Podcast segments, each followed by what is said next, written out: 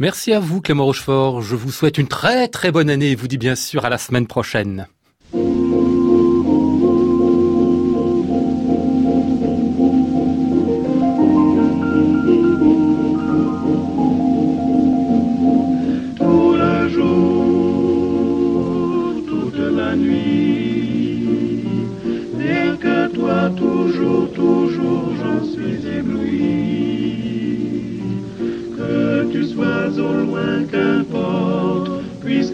Tendrement je t'emporte,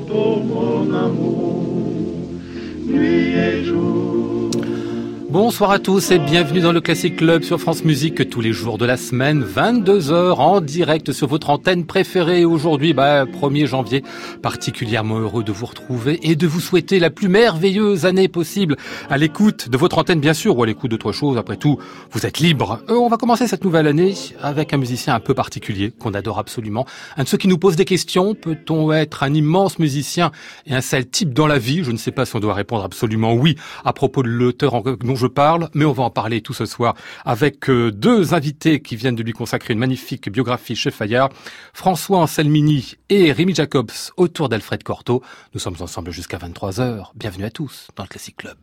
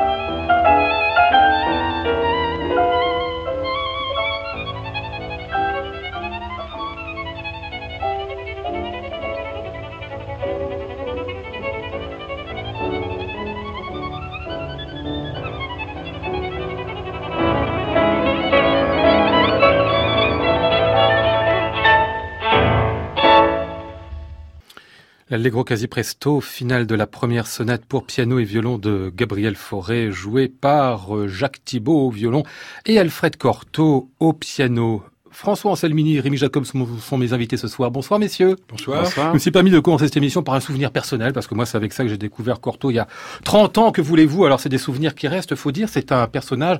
Quand on rentre dans sa vie, quand on rentre dans cette œuvre-là, ça marque pour longtemps. Hein Je m'adresse à François.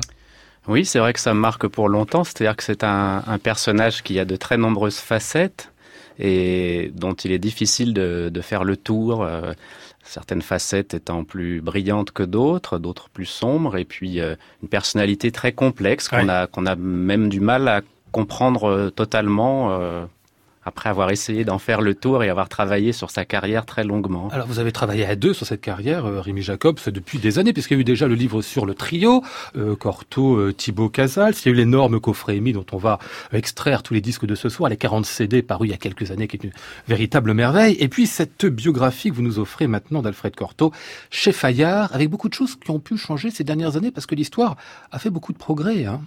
On a fait beaucoup de découvertes depuis la biographie de, euh, parue en 1977 de Gavotti, ouais, qui avait très bien connu Cortot. Qui, bah, ils, étaient très, ils étaient très liés, donc euh, cette biographie a été projetée euh, bien avant, et Cortot avait dit euh, non, non, après ma mort. Gavotti était respectueux des volontés de Cortot, seulement il a quand même dissimulé un certain nombre de choses, ou en tout cas, il a arrangé l'histoire à sa manière. Mmh. Et aujourd'hui, donc, on a pu rajouter beaucoup de choses. Quand je parle d'histoire, c'est surtout euh, oui, oui. l'histoire liée à la grande histoire, à l'historique, hein, François. Oui, c'est vrai que depuis euh, peut-être une vingtaine d'années, euh, les études d'histoire de la vie musicale, pas seulement de l'histoire de la musique, mais de la vie musicale, du contexte, de, des lieux de concert, des, usages aussi politiques et sociaux de la musique, tout ça a fait beaucoup de progrès avec de, très nombreux travaux. Et c'est vrai que c'est un peu dans cette perspective que nous avons essayé de nous, inscrire, c'est-à-dire parler bien sûr de l'interprète, du musicien, et puis de ce personnage aux, aux, multiples activités et qui, par bien des aspects, effectivement, touche à la grande histoire. J'imagine que nous allons en parler dans ouais. la suite. Je disais en ouverture de cette émission, euh, Rémi Jacobs, un sale type, un immense musicien à la fois. Bon, c'est un petit peu exagéré, mais il est quand même pas très sympathique dans la biographie, vous nous donnez là. Hein. Écoutez, selon les époques, la chose se discute. Moi, je suis tombé dans, dans Cortot quand j'étais quand j'étais gamin. Mes parents étaient des fanatiques de, de Cortot. Ils allaient à l'école normale suivre les cours d'interprétation. Euh, au cours desquels ils ont rencontré, ils ont eu l'occasion d'entendre des musiciens merveilleux comme Lipati ou Sanson François. Donc c'était le Cortot brillant, Cortot, euh, un homme, un homme d'apparat, un homme d'estrade, de, ouais. n'est-ce pas? Bon, l'aspect l'aspect noir, l'aspect négatif que nous avons essayé de développer, euh, justement pour remettre les choses en place, c'est venu plus tard.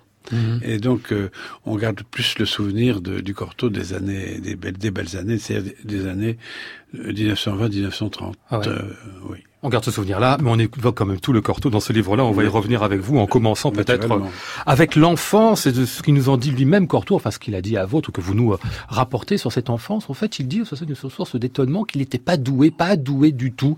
J'ai travaillé, je n'ai fait que travailler toute ma vie, dit-il. On peut le croire, François?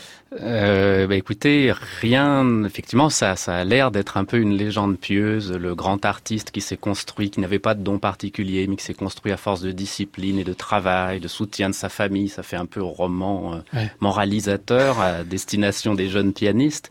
Mais pour, alors on n'a pas eu énormément de documents sur cette première partie de, de sa vie, mais ce qu'on a pu trouver semble plutôt le confirmer, c'est-à-dire que ce n'est pas une pure invention rétrospective de Cortot euh, pour euh, voilà pour édifier les, les jeunes générations. Et effectivement, quand on regarde les documents euh, portant sur sa scolarité au conservatoire, par exemple, il n'a rien d'un élève particulièrement brillant. Et la meilleure preuve est qu'il sort du conservatoire alors qu'il a presque déjà 19 ans. Donc mmh. c'est un grand talent, mais à éclosion tardive. Ouais, c'est un laborieux. Il le restera d'ailleurs un peu toute sa vie. Hein. Quelqu'un qui travaille énormément. Énormément, oui. Un énorme travailleur. C'est, Casals le disait, son, son détour. Non, ce qui est, ce qui est amusant, c'est que Cortot s'était confié à, à, un marchand d'art ou marchand de manuscrits avec lequel il était très ami, en disant qu'il aurait que finalement il aurait pu être pharmacien ouais. au lieu d'être pianiste. Il aurait pu parce que la famille le conduisait. Ah, ou Non, même pas. Pu... Non, non, par, par, par, inclinaison personnelle. Ah bon? Donc, alors bon. Ouais. Apprendre avec. Mmh. Euh, avec précaution, mais enfin, c'est amusant, c'est amusant de voir qu'il l'a dit. Ah, c'est ça. Il faut dire, apprendre avec précaution parce qu'il a été très menteur, quoi. Enfin, pas menteur, mais il a rangé un peu à la romantique, non Ce qui était de l'ordre de de sa vie, de sa biographie ah bah, personnelle. Pour le début, en tout cas. Oui, beaucoup. Pour, certains aspects, oui, mais c'est vrai que euh, il semblerait que l'histoire qu'il a racontée, comme quoi ses parents ont décidé pratiquement à sa naissance qu'il serait un pianiste et ont tout fait pour cela, notamment en le confiant à ses deux grandes sœurs qui ont elles-mêmes débuté la musique pour ça. Il ah. semble, semblerait que ce, ce, récit soit véridique. Euh, mhm. en tout cas, dans ses grandes lignes, peut-être qu'il a été un peu enjolivé. Par la suite. Il peut-être une sorte de mensonge qui dit la vérité, comme on dit. Hein. voilà. La tarentelle de Frédéric Chopin, c'est le Chopin qu'on va entendre de Cortot, choisi par euh, François Anselmini.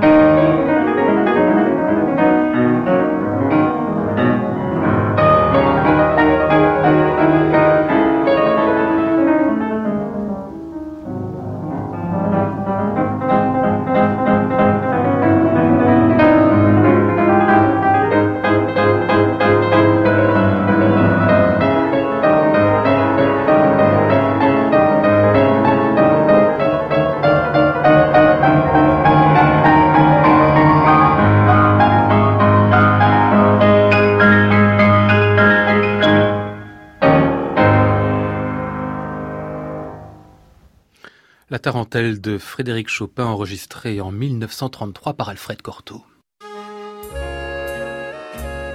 Hola tout le monde, c'est Anne-Charlotte Raymond. Je vous souhaite mille choses pour cette nouvelle année. Avant tout, amour et musique. Ou musique et amour, comme vous voulez. Allez, c'est parti. Bonne année C'est Benoît Dutertre et je souhaite à tous les auditeurs de France Musique une très bonne année 2019. Chers auditeurs, c'est Françoise de Georges et je vous souhaite une belle et heureuse nouvelle année avec France Musique. François Anselmini, c'est votre choix qu'on vient d'écouter là, absolument incroyable. C'est irrésistible, cette tarentelle telle qu'il l'enregistre là. Il l'a fait plusieurs fois, c'est dire qu'il tenait à cette œuvre, il lui donne. Vous allez me dire, la tarentelle, c'est une danse. On la joue pas toujours avec ce côté, euh, en effet, danse comme ça, qui va, on ne sait pas où. On est obligé de la suivre. Oui, tout à fait. Et puis, alors, c'est vrai que c'est un morceau fétiche pour lui. Un morceau relativement peu joué par d'autres pianistes, mais beaucoup par lui qui était, je crois, l'un de ses bis, notamment, même s'il n'aimait pas beaucoup les bis, il consentait parfois à jouer la, la, tarentelle de Chopin, un de ses morceaux préférés. Et puis c'est vrai, il y a aussi cet art des, des changements d'éclairage et des, des changements d'atmosphère en, le même passage qui revient, mais qui, Mm. qui est joué deux fois, jamais deux fois de la Oui. même façon par Mm. On évoquait tout à l'heure donc la sortie du conservatoire, très compliquée euh, d'Alfred Cortot. Je découvre dans votre livre d'ailleurs que la sortie du conservatoire, à l'époque, le premier prix, il y avait des comptes rendus dans les journaux. Vous, vous, rapportez cela, c'est-à-dire que les grands journaux de l'époque, ils envoyaient quelqu'un, un journaliste, un Mhm. critique, pour voir les jeunes pianistes. Là, il y a des comptes rendus assez développés, comme très surprenant. hein. du conservatoire. ouais. Comme Mm. quoi, c'était des événements importants. Bon, euh, y a euh, au même moment la vie mondaine Ça a été un mondain aussi, Cortot. C'est aussi un sujet d'étonnement. On savait qu'il est dans les salons. Là, vous nous racontez tout ce qu'il y fait, ce qui s'y passe. Il est au cœur, hein, Rémi Jacob. Évidemment, il- euh, être mondain, c'est aussi s'insérer dans une, dans une société à laquelle il n'avait pas accès précédemment. Donc, euh, euh, c'est là qu'on voit la, la mesure de son ambition de, de- de pénétrer dans des, euh, dans des zones qu'il n'a pas l'habitude de fréquenter. Bon, ici, est vite fait. Hein. Oui, oui, oui. Très très bien même. il, y a fait son chemin, on va dire, de fait- manière très très très Oui, fine. et hein. d'une façon très habile aussi, parce que euh, il a payé de sa personne quand même. hein. On le voit souvent à l'œuvre dans des salons où, il- où manifestement ça, ça, ça l'embête de, de, Ah oui. de- de Mais j'ajoute pour le pour l'histoire du piano, euh, du prix de piano, c'est que au conservatoire, le premier le premier prix recevait un piano. Ah oui, La maison Pleyel lui offrait un piano. Ah, c'est pas la rigolade, de- oui. Voilà. Et j'ajoute que pendant de nombreuses années, euh, Cortot a touché une, une rente, en quelque sorte. Alors au début, dans les, dans les premières années, c'était 100 francs. Euh, 100 francs par mois pour euh, ne jouer que sur des pianos Pleyel. Ah d'accord. Il était sous contrat en fait. C'était une espèce de contrat. euh, une espèce de contrat. Alors ça s'est poursuivi assez longtemps d'ailleurs. hein. Ah ouais. Puisque vous parlez euh, d'argent, tiens, il aimait bien l'argent aussi, Alfred Cortot, j'ai l'impression. Pardon, j'ai l'impression de donner mais- côtés noirs du personnage. Non, non, mais On pas- essaie de les donner tous, hein. Au voilà. contraire, et dans, vous savez, on a travaillé à partir de son agenda de carrière, Ouais. qui est un, une, la retranscription qui a été faite par Gavotti de, de- des notes de Cortot. Et pendant au moins 20 ans, on sait exactement ce qu'il gagnait par concert, ce qu'il déclarait au fisc, et, et ce qui lui restait en retour. Et, euh, C'est lui qui notait tout ça. il hein. notait tout ça, Il et notait tout on s'aperçoit qu'il avait finalement euh, un train de vie de plus en plus élevé. Et c'est ça, oui, oui. Il a gagné de plus en plus d'argent avec le temps, François. Oui, de plus en plus d'argent avec le temps. euh, et puis des, des cachets qui atteignent des sommes assez astronomiques euh, dans les années 20 et 30, quand il est au sommet de sa gloire. Euh, on a fait des comparaisons. Alors, euh, je ne me souviens plus des chiffres exacts, mais euh, parfois, les, des- pour des concerts à Paris, ça a l'équivalent de plusieurs années de salaire d'un ouvrier. Donc, des- vraiment un, un train de vie très élevé. Qui, auquel il s'est, étant issu d'un milieu modeste, il y a peut-être un, pas faire de psychologie trop, trop basique, mais une, peut-être un sentiment de revanche sociale. Et puis, euh, Cortot a très vite adopté tous les traits du grand bourgeois dans sa manière de parler, de s'habiller, de se comporter dans les salons, etc. Peut-être pour mieux dissimuler ses origines assez modestes, somme toute. Mais c'était effectivement un homme d'affaires très avisé et très apte à négocier les meilleurs cachets avec les, les organisateurs de concerts. Mhm. Alors pour euh, être un grand bourgeois à la mode de l'époque, il faut se marier à un certain moment, en 1903. Une certaine Clotilde Brial, c'est ça? Oui. Bréal, oui. Euh. Bréal, excusez-moi. La fille du philologue, d'un célèbre philologue français Mhm. d'origine allemande, euh, voilà, Juive. et juive. Ouais. parce que ce- ceci expliquera pas mal de choses pour la suite. Et euh, évidemment, euh, Bréal, euh, François le dit d'ailleurs d'une façon assez amusante, euh, est plutôt à gauche. Ouais. Enfin, ça. Je veux dire le, le père, c'est ça. Le, le père. Mhm. À gauche, ça veut pas dire grand-chose. Hein, euh, Oui, à c'est pas notre gauche à nous. Non, c'est pas notre gauche à nous. Pas projeter les mêmes On, choses. on pourrait Et- dire que c'est un peu l'ancêtre de la gauche caviar. C'est un peu la gauche ça. caviar de l'époque. Et alors, euh, avec euh, dans, dans ce milieu, c'est là qu'il rencontre, euh, il rencontre des, des politiques. Mhm. Bon, évidemment, c'est c'est pour lui l'occasion de, de s'élever dans un milieu qu'il ne connaissait pas, et, donc, et là, où il est très à l'aise. Et c'est là qu'il rencontre Léo Blum. Ah oui. Mhm. Mhm. Et, et d'ailleurs, vous dites bien qu'il a pu épouser finalement un, un milieu et peut-être même le, son beau-père que, que, que Alors, sa c'est femme. ce que lui-même a dit, ce qui était sans doute pas très galant euh, pour Oui, ça, mais bon, on peut pas dire qu'il à l'époque où les relations avec sa première épouse étaient devenues très mauvaises. Mais euh, effectivement, il, en tout cas, il s'insère dans un milieu, donc effectivement, euh, tr- très intellectuel, un Ouais. des professeurs au Collège de France. euh, il va d'ailleurs habiter au quartier latin.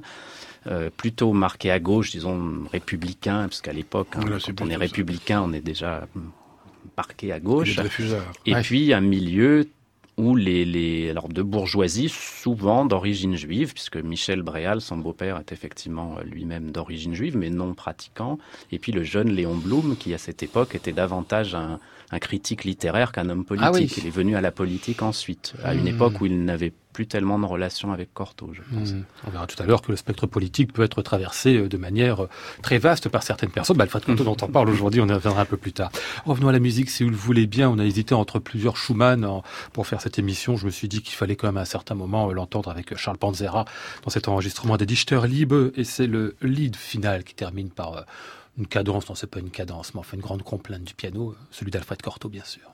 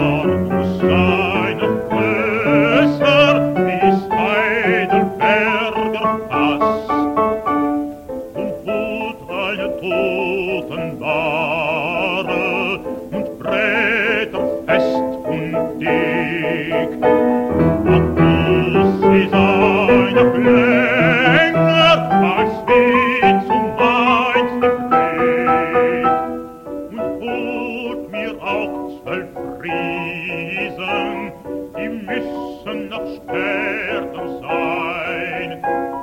Als wir feil noch im dem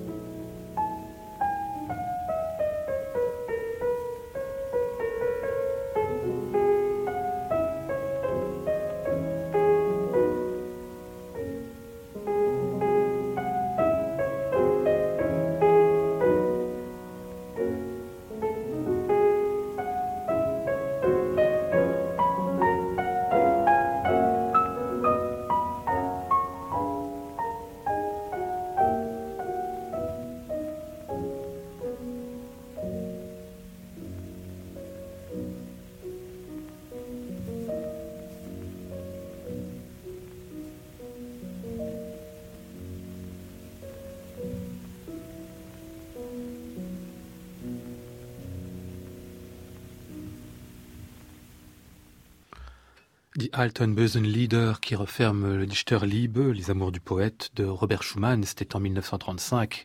La voix de Charles Panzera avec euh, au piano Alfred Cortot qui faisait quelque chose de, de merveilleux aussi au piano ici à la fin. Je voulais qu'on écoute ceci pour parler peut-être des voix aussi parce que Cortot, on le sait, était un pianiste soliste, ça a été un chambriste absolument incroyable, quelqu'un qui a fait de la musique d'orchestre. Il a dirigé aussi, on y reviendra peut-être un peu plus tard. Mais avec les chanteurs, il a beaucoup fait aussi. Hein. Qui me répond là-dessus, François Anselmini? Oui, alors effectivement, c'est une, une, part essentielle de son, de son activité très tôt, hein, dès le tout début de sa carrière, justement dans les salons. Euh, les belles écouteuses qui chantent oui. du faux, enfin qui écoutent et qui, ou voire qui chantent, parce qu'il y a aussi des chanteuses amateurs, amatrices. Euh, donc c'est un, un, art qu'il cultive très tôt et qui l'intéresse beaucoup parce que il, il le dit lui-même, sa manière d'aborder le piano finalement est très influencée par euh, alors par les instruments à cordes, nous c'est partenariats fructueux avec euh, avec des violonistes ou violoncellistes et puis aussi influé, influencé par les, les, les chanteurs et les chanteuses, c'est-à-dire qu'il cherche à rendre son piano vocal, ouais. de le faire respirer comme respire une cantatrice ou un grand chanteur.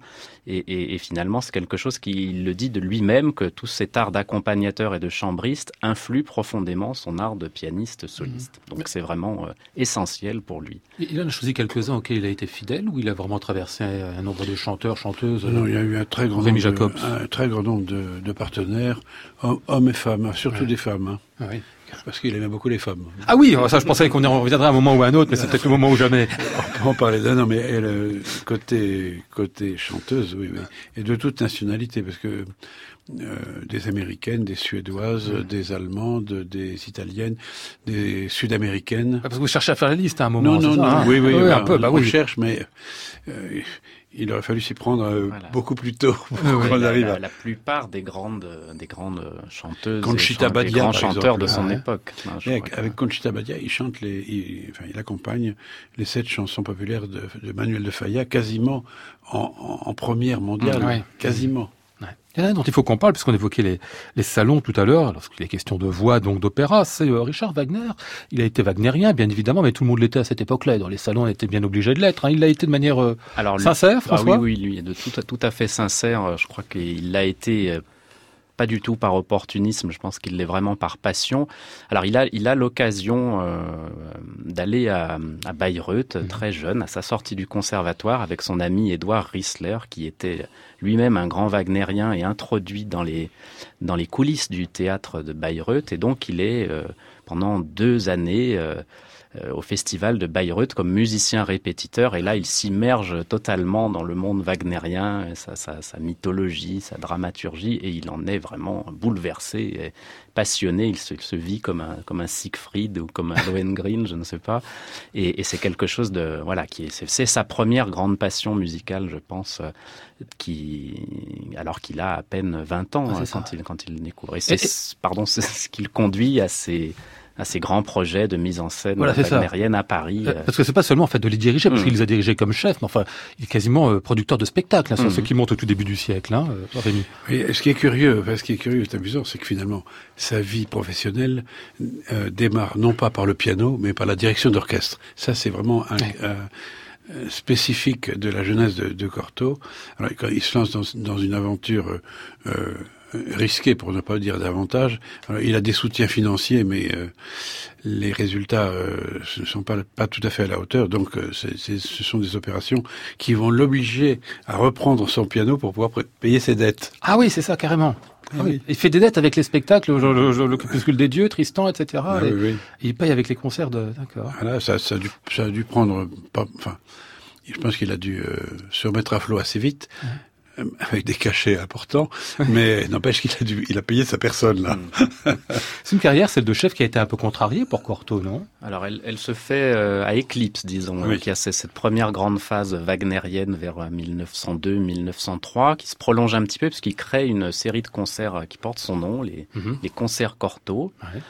Euh, en 1905, 1904-1905, mais là aussi la réussite financière n'est pas au rendez-vous du tout, donc c'est là qu'il redevient pianiste, alors tout en étant à la tête euh, d'une association symphonique à Lille pendant plusieurs années, donc il essaye de trouver le temps d'aller à Lille en province. Donc il est aussi un peu un pionnier de la décentralisation des Ah orchestres. oui, parce qu'il joue beaucoup, en effet, vous le, vous le racontez, Mm. énormément en province. hein. énormément en province et puis il a ce poste pendant quatre ans, ce poste de directeur musical, enfin, je sais pas quel était le titre exact, de chef permanent, chef principal des concerts symphoniques de Lille euh, jusqu'en 1910. Puis ensuite il s'arrête, il n'est que pianiste pendant longtemps, avant de revenir à la direction d'orchestre euh, dans les années fin des années 20, début des années 30, euh, principalement euh, avec l'orchestre de l'école normale. Avec l'orchestre avec l'orchestre de chambre de l'école normale, ce qui l'a pas empêché de diriger l'orchestre symphonique de Paris, Mhm. dont il était d'ailleurs l'un des fondateurs, et un autre orchestre symphonique, enfin, euh, avec lesquels il a, il a donné un certain certain nombre de concerts, pas de, pas de très nombreux concerts. Mhm.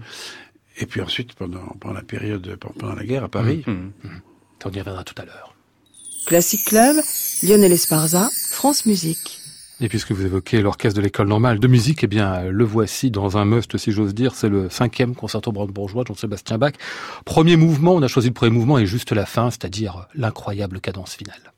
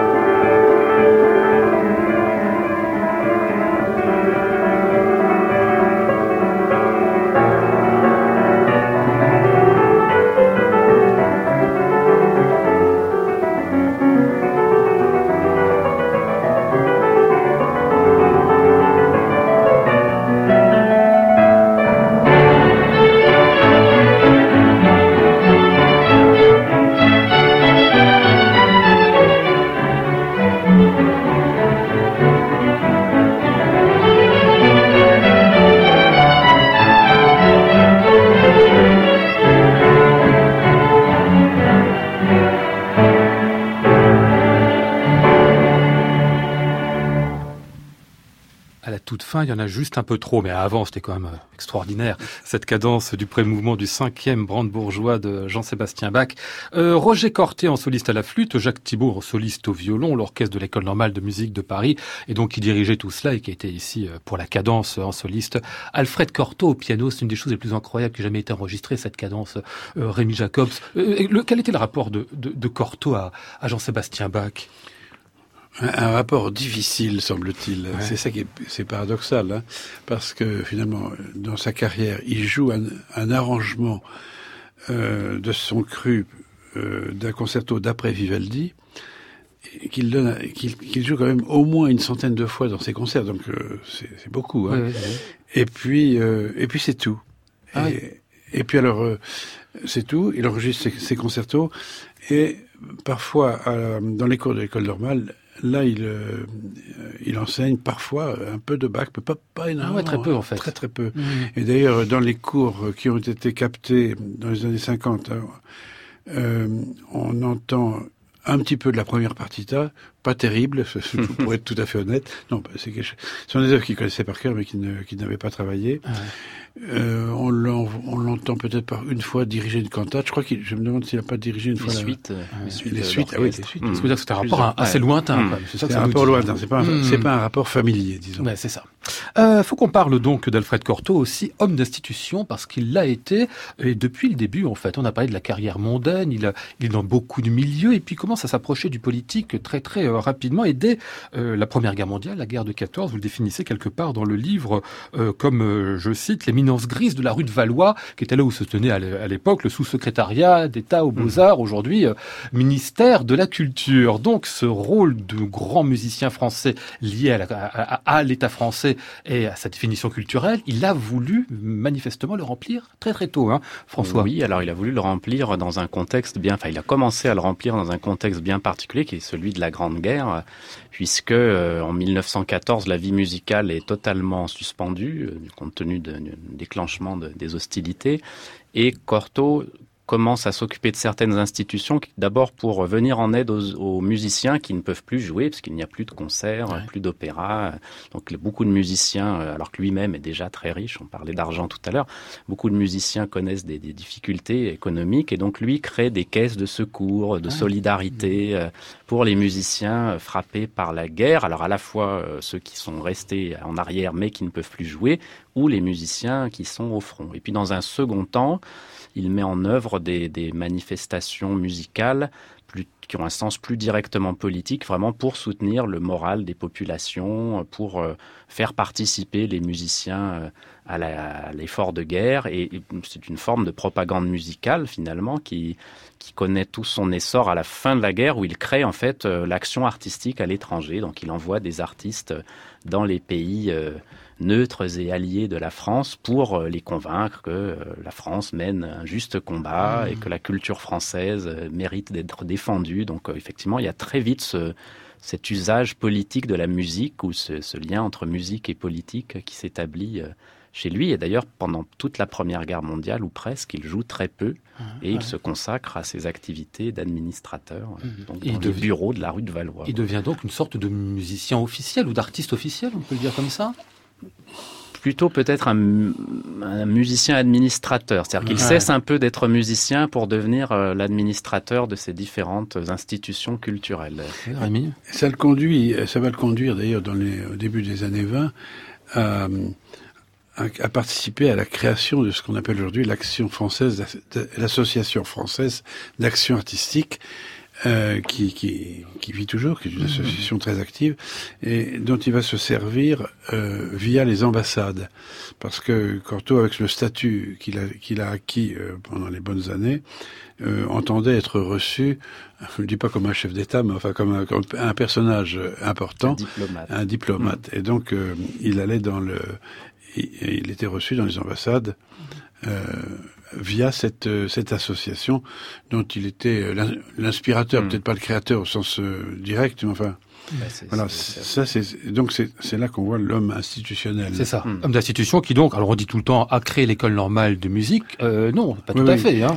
Co, oui, les- le cofondateur. Mm. Mais enfin, l'explication de la création est assez claire. Hein, Voilà. euh, Donc on a un, un peu oublié le rôle euh, joué par l'autre euh, créateur qui était Auguste Mangeot. Et c'est vrai que l'école s'appelle aujourd'hui École normale de musique Alfred Cortot. Et Mangeot a été un petit peu oublié alors qu'ils ont, on peut dire, dans le, au mieux, ils ont vraiment été ensemble pour créer l'école.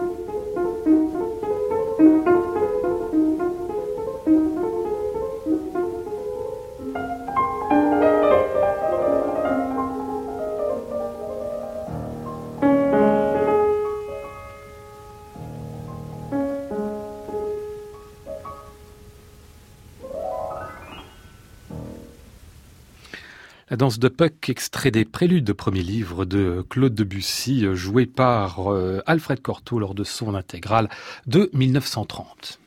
Classic Club, Lionel Esparza, France Musique. Je vous rappelle que nous sommes avec François Anselmini et Rémi Jacobs qui viennent de signer ce Alfred Cortot. La biographie euh, du pianiste euh, est parue chez Fayard. On y apprend plein de choses, bien évidemment. Entre autres, la carrière américaine de Cortot qu'on ignore parfois un peu euh, ici. François Anselmini, ça a été un moment important. En tant qu'une carrière, c'est pas euh, on y va simplement une fois ou deux pour voir. Hein. Non, non, Mhm. c'est une carrière qui se construit là-bas aussi.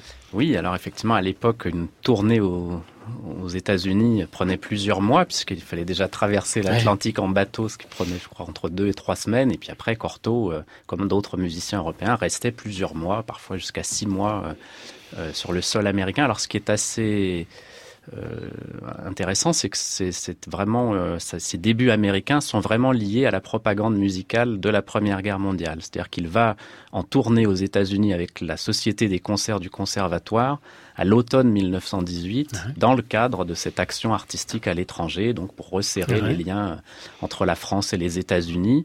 Et il se trouve d'ailleurs aux États-Unis le 11 novembre 1918 pour fêter l'armistice. Et cette tournée est assez intéressante parce que le début, c'est encore la guerre. Et, et on est donc vraiment dans la propagande patriotique, la propagande de guerre. Et la deuxième partie de cette tournée, ça devient plus commercial. Il joue aussi, alors pas seulement avec l'orchestre euh, des, concerts du conservatoire, mais aussi des orchestres américains. Et là, c'est plus une tournée euh, commerciale euh, où il rencontre les, grands chefs d'orchestre de, l'époque aux États-Unis, les grandes salles, Carnegie Hall, etc. Et, euh, ce modèle va se reproduire plusieurs fois dans les années suivantes. Tout au long des années 1920, il, passe parfois six mois, au moins entre 3 et 6 mois euh, aux États-Unis. Il faut dire que c'est à l'époque assez rare, ce qui fait de lui vraiment un modèle très à part, et on comprend qu'il devienne, euh, je dirais, à l'international, le musicien français Mhm. par Ah, excellence. mais il, il est le musicien français par excellence et puis une vedette mondiale.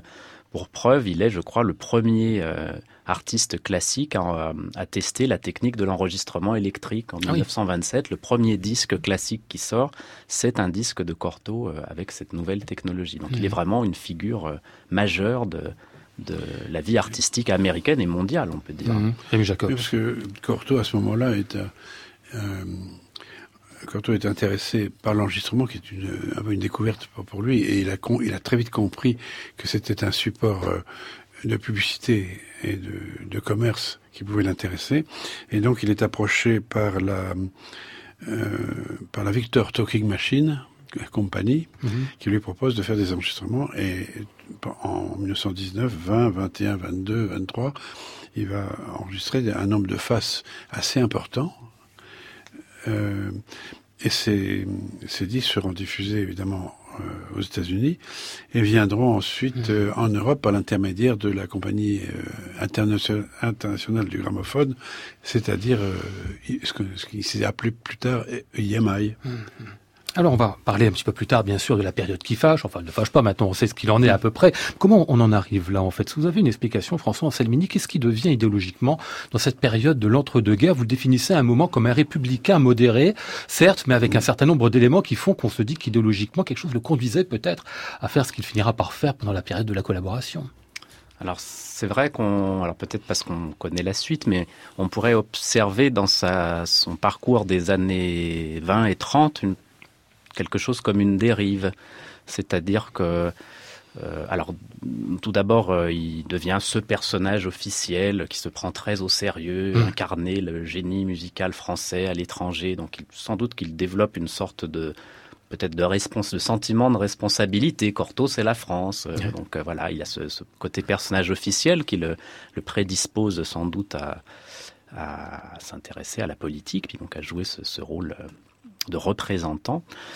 Euh, sur le plan idéologique, alors sur le plan de ses tournées, d'abord, on observe aussi un basculement, c'est-à-dire que dans les années 20, il est très présent dans le monde anglo-saxon, euh, États-Unis, on l'a dit, et Grande-Bretagne, et dans les années 30, il se euh, déplace en quelque sorte vers l'Europe con- continentale, pardon, et notamment beaucoup en Allemagne. Hein, Il joue énormément en Allemagne à partir Pour quelle de- raison d'ailleurs? Alors, sans doute, euh, on a beaucoup parlé de germanophilie dans son cas, et Ouais. c'est vrai, il y a vraiment cet attrait pour la musique allemande, Schumann, Beethoven, euh, Wagner, bien sûr. Et donc, il est, je crois que c'est vraiment par conviction qu'il est, je crois, le premier pianiste français à retourner jouer en Allemagne. Alors, c'est en 1930, hein, c'est déjà longtemps après la- la- l'armistice, mais ça, je crois qu'il y a une vraie conviction de, de rapprochement franco-allemand, ce qui à l'époque n'est pas suspect, je dirais. Hein, c'est l'époque Oui, d'Aristide. Briand, Mhm. voilà. Donc euh, il y a ce, ce- cet attrait pour l'Allemagne et il continue d'y aller au fil des années 30 en dépit de l'arrivée au pouvoir des nazis, euh, des premières mesures euh, antisémites. Alors on sent dans, dans sa carrière qu'il y a des moments d'hésitation. Est-ce qu'il doit continuer à y aller euh, ou est-ce qu'il doit arrêter? Puis finalement il continue d'y aller. Il est très bien reçu, euh, sans doute un peu manipulé déjà par les, les services culturels nazis. Donc sa vanité est bien flattée. quoi. Sa vanité est bien flattée. Et jusqu'en 1939, il, continue d'aller, on dirait presque de plus en plus euh, en Allemagne. Il devient une sorte de militant du rapprochement franco-allemand, déjà avant 1939.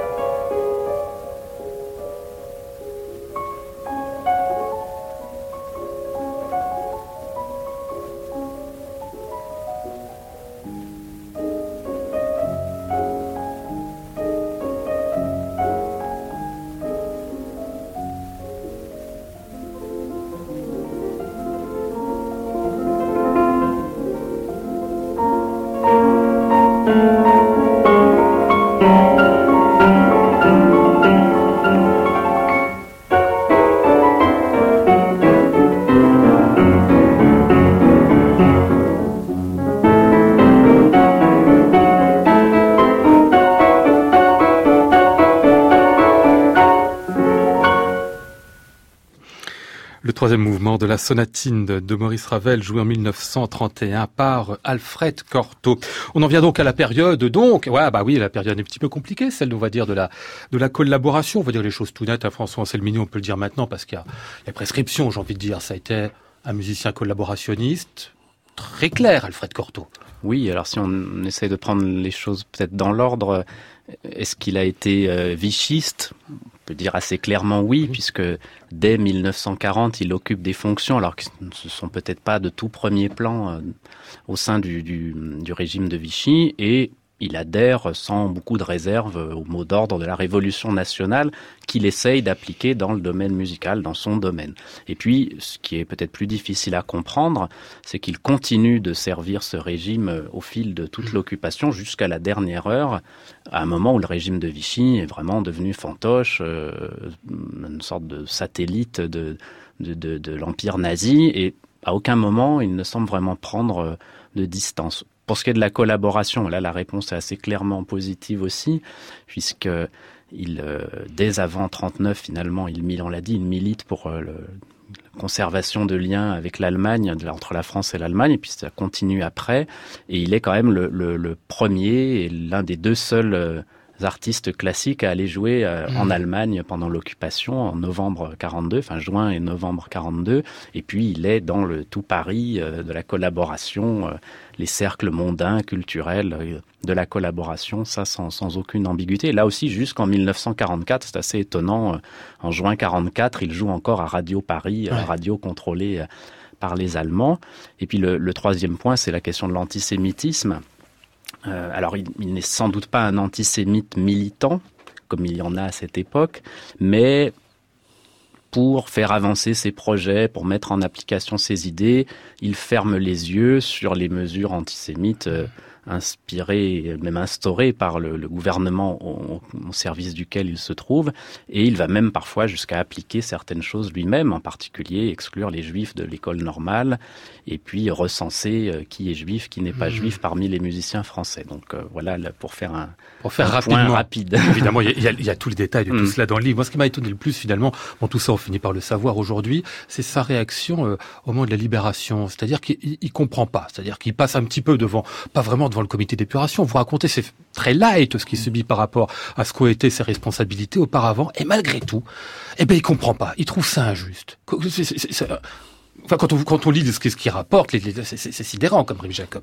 Je crois que c'est la, la, persistance de son orgueil qui, qui fait ouais. que, qui ne, qui ne comprend pas la situation. Et pourtant, sa femme, sa deuxième femme, lui a ouvert les yeux, euh, sans aucun doute. Mais je très lucide, elle. Hein. Très mmh. lucide, oui. Mais d'ailleurs, on a eu la chance, François a eu la chance de trouver des, des papiers euh, signés de cette, donc de cette seconde épouse qui euh, nous éclaire évidemment sur, euh, sur la manière dont les choses ont évolué. Mais euh, il était obstiné dans, dans, sa, dans ses décisions. Je, pour revenir sur, sur cette histoire de, de visite en Allemagne pendant la guerre, pour ces concerts qu'il a donnés en Allemagne, en effet, on le, on le voit apparaître euh, en 1942 à la Philharmonie de Berlin sous la direction de Furtwängler jouant mmh. le concerto de Schumann. Et euh, le lendemain ou deux jours après, il va visiter un Oflag, un camp de prisonniers français dans le, dans le nord de Berlin. Euh, on a du mal à comprendre cette, cette attitude. Finalement, était-il missionné pour le faire euh, ou était-ce de sa propre initiative? Voilà des choses qui sont un peu mystérieuses et qui tendent à montrer qu'il n'était pas, il pas complètement mauvais non plus. Mmh. En tout cas, un personnage absolument incroyable, euh, une biographie merveilleuse à lire, celle consacrée donc euh, à Alfred Cortot. Elle vient de paraître chez Fayard sous les signatures de François Anselmini et euh, Rémi Jacobs. Et puis on va refermer cette émission avec l'un de vos choix, messieurs. C'est le quatrième de Saint-Saëns. Merci de votre visite. Merci.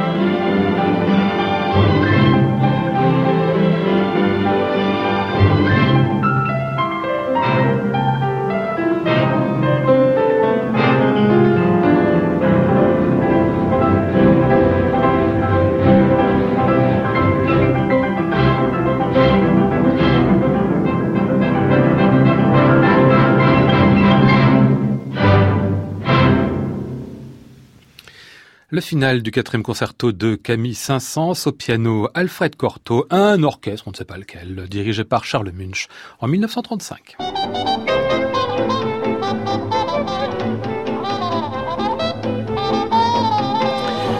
Nous étions ce soir avec Flora Sternadel, Maud Nourri, Antoine Courtin et Xavier Atto. Voici le ciel peuplé de ces moutons blancs, voici la mer troublée, spectacle troublant.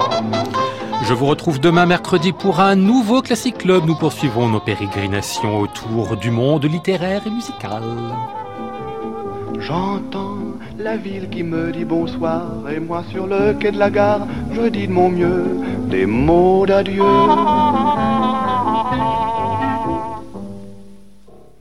Très bonne nuit à l'écoute de France Musique, il est 23h. Voici Clément Lebrun. À réécouter sur francemusique.fr.